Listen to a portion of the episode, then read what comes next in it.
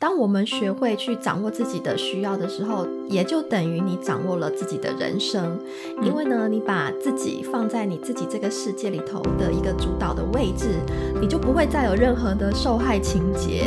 那你就不会再去对生活觉得什么都觉得不满啊，或者是怪东怪西的啊，都去抱怨是别人的问题，或是抱怨外在的环境。因为其实你已经知道你自己需要什么。Hello，欢迎收听没什么了不起。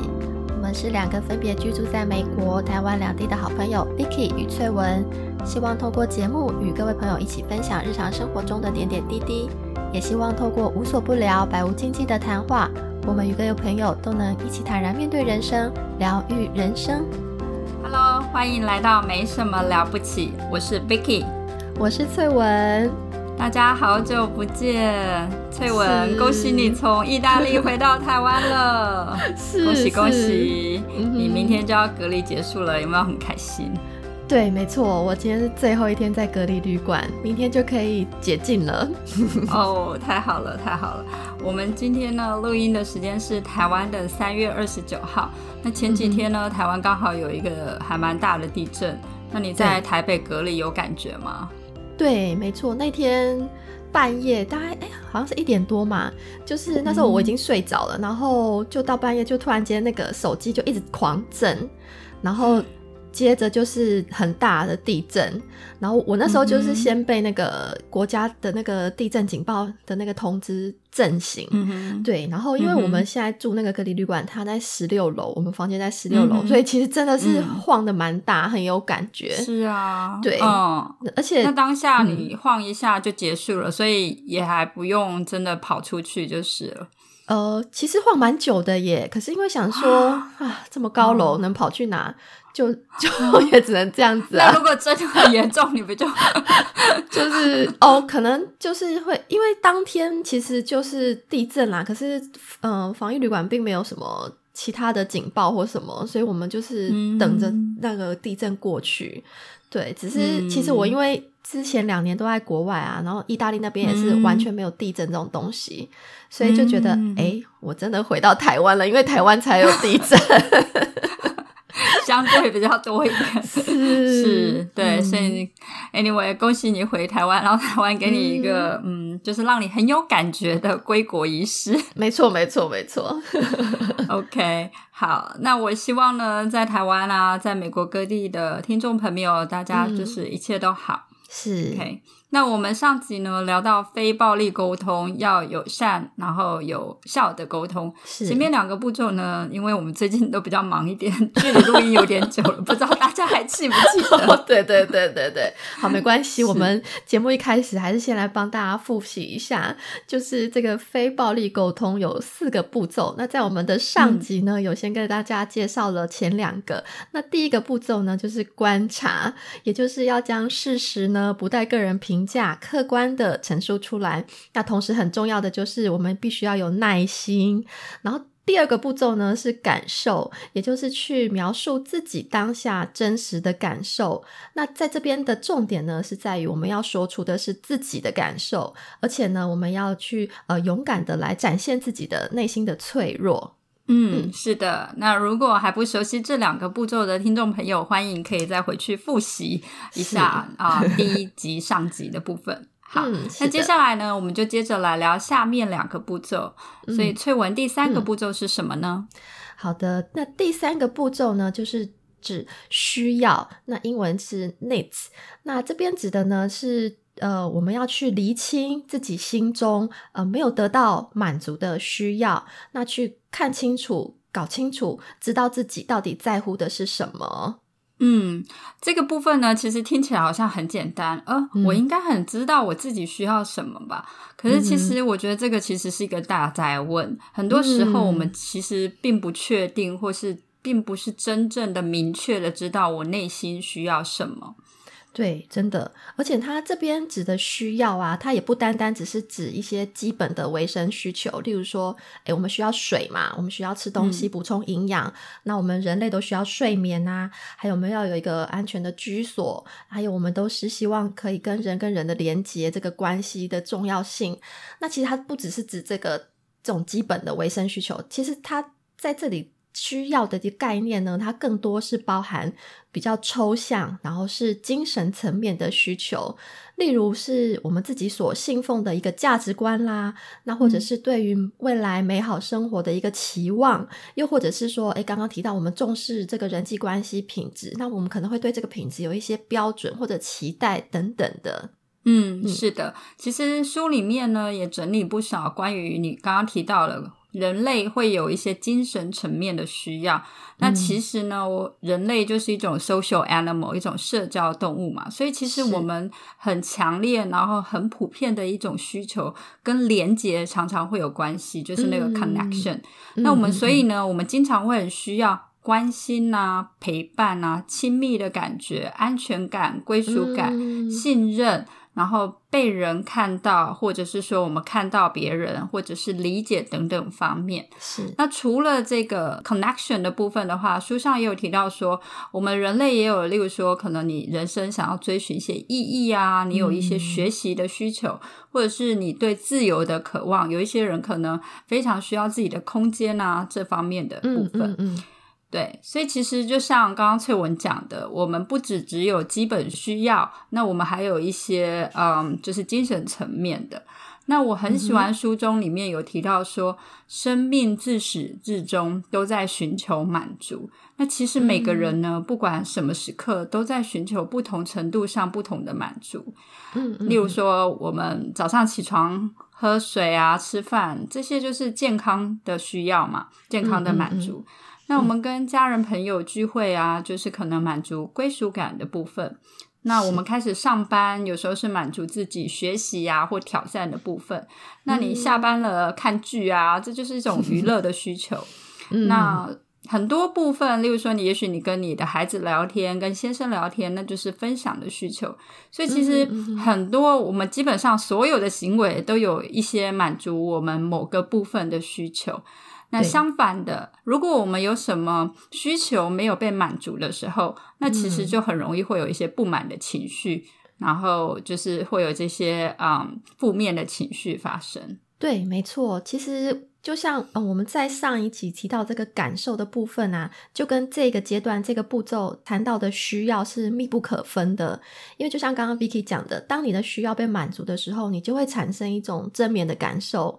例如，我们可能今天跟闺蜜聊了整天呐，然后我彼此讲了很多内心的分享，很多内心的事情啊，等等的。那其实你就满足了跟好友互动啊、分享啊、归属感的这些等等的需要。那这时候，你我相信我们的心情。一定是非常喜悦、非常愉快、非常充满着喜乐的。可是相反的，如果当你的需要没有被满足的时候，你就会产生负面的感受。例如说，你可能跟原本你的男朋友或者是老公约好要烛光晚餐，结果对方可能就是临时要加班啊、爽约啦，没有办法赴约。那这时候你的心情肯定就很就不会好。那通常你会产生的情绪就可能是你会觉得很失望啦、很难过啦、觉得沮丧啊等等的。是的，所以呢，简单来说，当我们的需要没有被满足的时候，就很容易生气或不高兴。所以这边的一个重点就是，等于说，你找到到底你的需要是什么，那你就可以相对，如果你满足那个需要，你就可以避免掉一些冲突。所以关键真的在于要看清你自己真正的需求是什么。对对，例如我们举个例子好了，就是这也蛮常见在生活当中的。比如说，先生可能跟太太约定好啊，我固定就是六点半会到家啦。那同时，太太可能也在这个时候就按时的准备好了一桌的晚餐，就可能等等等等到了七八点，哎，先生才回到家里。那当先生一进门的时候，这个太太可能会很生气的就对对方破口大骂，就说：“你到底是把家里当什么？当旅馆吗？”为什么这么没有不守信用？那都不用管家里的事情吗？那我做了一桌菜，然后现在呢都冷了啊，等等的。那你都只有你的心目中都只有工作吗？家里到底对你是什么？等等等等，这样子的批评啊、责备，这种情境应该是很常会发生的。但是呢，其实，在这样子的一个对话，或者是说这样太太的一个控诉、指责的。情况之下，那两个人可能很快就会产生一连串的一个灾难。嗯，是，的确没错。你刚刚骂的好顺哦，感觉是平常偶尔也会骂一下。练习了很久，是不是很顺口？对不对？很顺口，没有这种本来就很容易了，好吗？对对，所以真的要忍住，不要说真的很困难。但是就像翠文刚刚讲的，这个太太她用抱怨的或是批评的，她在指责的这些，其实如果你去往深层去看，她其实有她的诉求。那她的诉求是什么？她诉求其实就是希望先生能够提早回来吃饭。她的诉求可能是她有一个需要被陪伴，或是需要他。啊，准时赴约，希望他守信用的这个需求，对，是的，对。其实那就像刚刚我们这样子举的这种对话的模式啊，那太太用这种批判、指责、攻击，那其实对方接受到这样子的一个呃。攻击的时候，那他其实回应的行为一定也是反击，那两个人就接下来就是一场战争了。是没错，对。那我记得书中有一句话，我觉得也是说到让我觉得哦，对，没错，就是人只要一感受到指责，那他的自尊心一定第一时间就会启动，然后就开始他的防御机制了嘛。是对，没错。那所以如果相对的。呃，这时候太太能够去理清楚，其实是自己内在内心深处有某个部分的需求没有被满足，那把这样子的一个心情感受跟需要坦诚的告诉对方，可能这个状况就不会这么惨烈，可能就会好转很多了。例如说，呃，太太可以说对先生说，呃，我知道你上班很辛苦，但是呃，因为我们有约定好，所以我我有。这个信任的需要，那你也告诉过我，你会呃早点回家，或者是几点回家？那当你不能准时回来的时候，请你可以先跟我沟通，或者是提早告诉我，这样子我的感受会比较好。是，那这样子的一个等于说去坦诚的叙述自己的需求，跟对方沟通，相对就比较呃可能避免掉一个战争。那但是听众朋友可能会说：“哇，不会吧？对自己人 讲话也要这么客气？那不是超级累的吗？本来家人应该就是可以随便一点，生气就生气。那我觉得这种这种想法真的是很容易会有。我自己以前也常常这样子嘛，就是好像对自己的人讲话就觉得可以特别不客气。但我们现在真的会理解，或者是真的体会到，其实就是对自己人，我们才要更小心，然后尽量尽量更提醒自己要更有耐心。嗯，因为我们真的是太理解彼此，太了解彼此，太知道对方的痛点在哪里，所以你真的很容易，你口出恶言的时候，你很容易就是直接攻击那个点，那真的就是出去之后就是没完没了的一个战场。对，其实就像我们之前的节目都会提到，我们对身边最亲近的人都是比较随便啊，态度比较差，就是那句话嘛，“亲近生无慢”啊。可是其实，对，可是其实我们呃，好好的去想，既然对方是我们很珍惜、很重视的人，那我们才应该要好好的对待他，好好的跟他互动。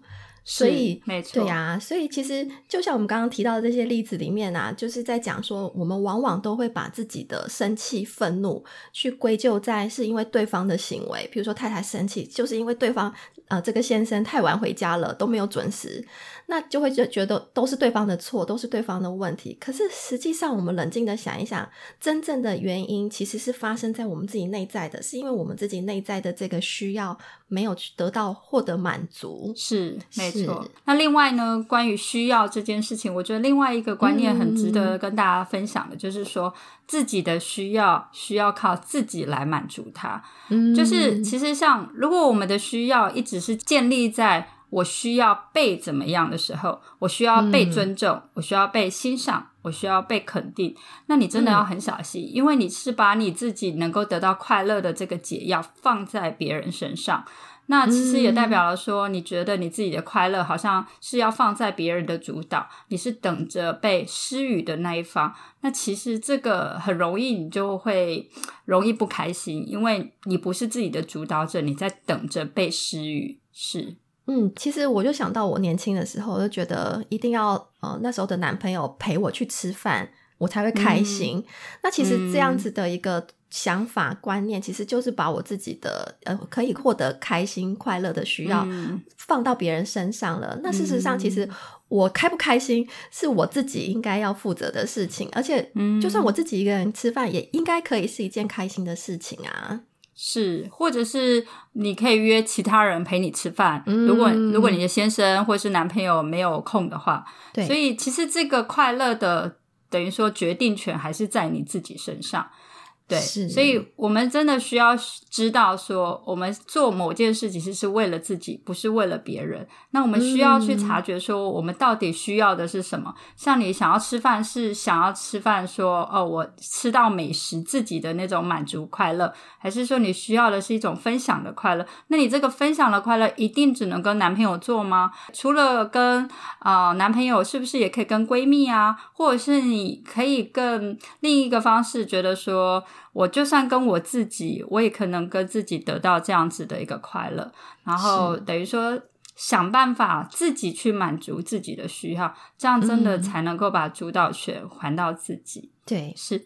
其实呢，我很喜欢有一个观念哦，就是英文呢叫做 empower，那就是赋权，就是说我们把这个权利、主导权交给自己，赋权给自己，然后我们知道，其实我们是自己行为的一个主导者。嗯，那我觉得这个观念其实蛮 powerful 的，因为。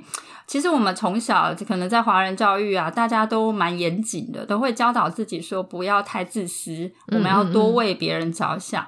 那事实上，我们现在在这样的社会之下，我们其实也常常会说爱自己嘛。我们其实真的是要学习说自己的需要，自己去 take care of，自己去负责。那我觉得这也是一种成长，也是另外一种的负责任。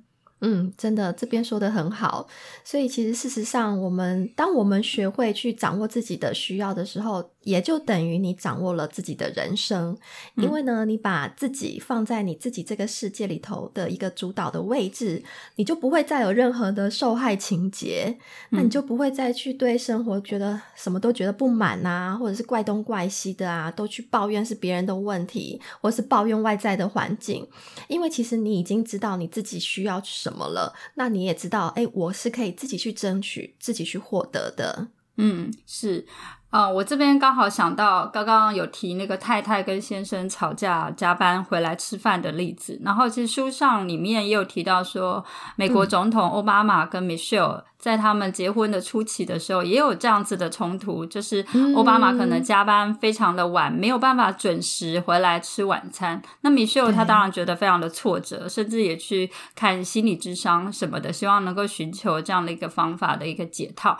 那最后呢，他终于是发觉说，诶，我不管，我不等了。奥巴马不管几点回来，我就是例如说六点半，我就是开饭。那我等于说我自己是。我自己拥有了这个主导权，我决定。这个是我定下来的，我决定就是六点半，我不管有没有你，其实我都可以进行这件事情，我可以好好的做吃饭跟孩子分享的这个这个决定，所以他真的也是把这个主导权拉到了这个身上，变成说我这个快乐，不管你有没有参与，我其实都还是可以得到我的快乐，所以我觉得这个也是我刚刚提到说，你把你的快乐。当你是建立在别人身上的时候，其实你真的很容易就，也许比较容易会失望或是沮丧。但是当你把你这个等于说你的需要由自己去满足的时候，相对拉回到你自己身上，你就是你自己的等于说主导人。那你相对我觉得就比较能够控制，这是一个挺好的一个观念。嗯，没错。嗯。所以呢，发现内心的渴望呢，找到满足点，这是第三个步骤要做的功课。等于说，你的需要是什么？那其实这真的很难。记得我刚开始去看心理智商的时候，智商师也会常常问你一个问题，就是说你到底想要什么？那这个问题其实真的很值得大家去反思，就是你到底想要什么？对，是的，对。其实有时候我们自己可能真的都不知道自己要什么。就是搞不清楚自己真正想要的，那所以那个书中作者也有他用那个剥洋葱来做比喻，就是嗯，就像在剥洋葱一样，一层一层的剥开。那我们在探寻自己内心深处的真正的需要的时候，其实也就像这样子的一个过程，一层一层的去发掘到自己真正内在最在乎、最想要、最渴望的是什么。那也其实就像 Vicky 在前面刚刚提到的，我们终其一生都是在寻求并且满足。自己的需要，嗯，是说的很好。好的，那今天因为时间的关系，我们就先介绍第三个步骤——需要。那这里的重点呢，就在于每个人的每个行为都是为了满足某种需求，所以当你心中感到不满的时候呢，一定是内心有什么需要没有得到满足。是的，所以说尽量我们少用批评啊、责备的方式来表达你的不满，然后尽量能够厘清自己需要什么，再去说出自己的需求。对，那其实，嗯，书中也有提醒我们呐。他说，如果你常常跟身边的人发生冲突，那这样子的一个状态，这样的模式是你想要的生活方式的话，那其实你真的不用去改变。可是，如果你是希望跟别人的相处有更好的关系、更友善的一个关系品质的话，那其实我们就应该去想，哎，那我是不是应该做一些调整，找到更好的策略？嗯，对。那所以，好好说话这个。能力呢，就是可以改善人际关系最简单，同时它却是最关键的一个策略。是，真的不要小看好好说话这件事，真的可以改变挺大的。所以呢，希望我们今天的内容对各位都有所帮助或共鸣。喜欢我们今天的内容呢，也欢迎给我们五星的评价。那也欢迎到脸书留言啊，或者是用我们的鸡蛋糕问卷，让我们知道你的建议，或者你有什么想听的内容。那也欢迎按赞、分享给你的亲朋好友。你的小小支持都是让我们节目继续做下去的最大动力哦。那我们今天节目就到这边，我们下次见，下次见，拜拜。希望今天的节目能带给朋友们一些共鸣与参考。喜欢我们的朋友，欢迎在各大收听平台按下订阅，并分享给你的亲朋好友。使用 Apple Podcast 收听的朋友，也欢迎给我们五星的评价，并留下你的感想。我们需要你的小小具体行动支持哦。也欢迎追踪我们的网站，没什么了不起。我们下次见。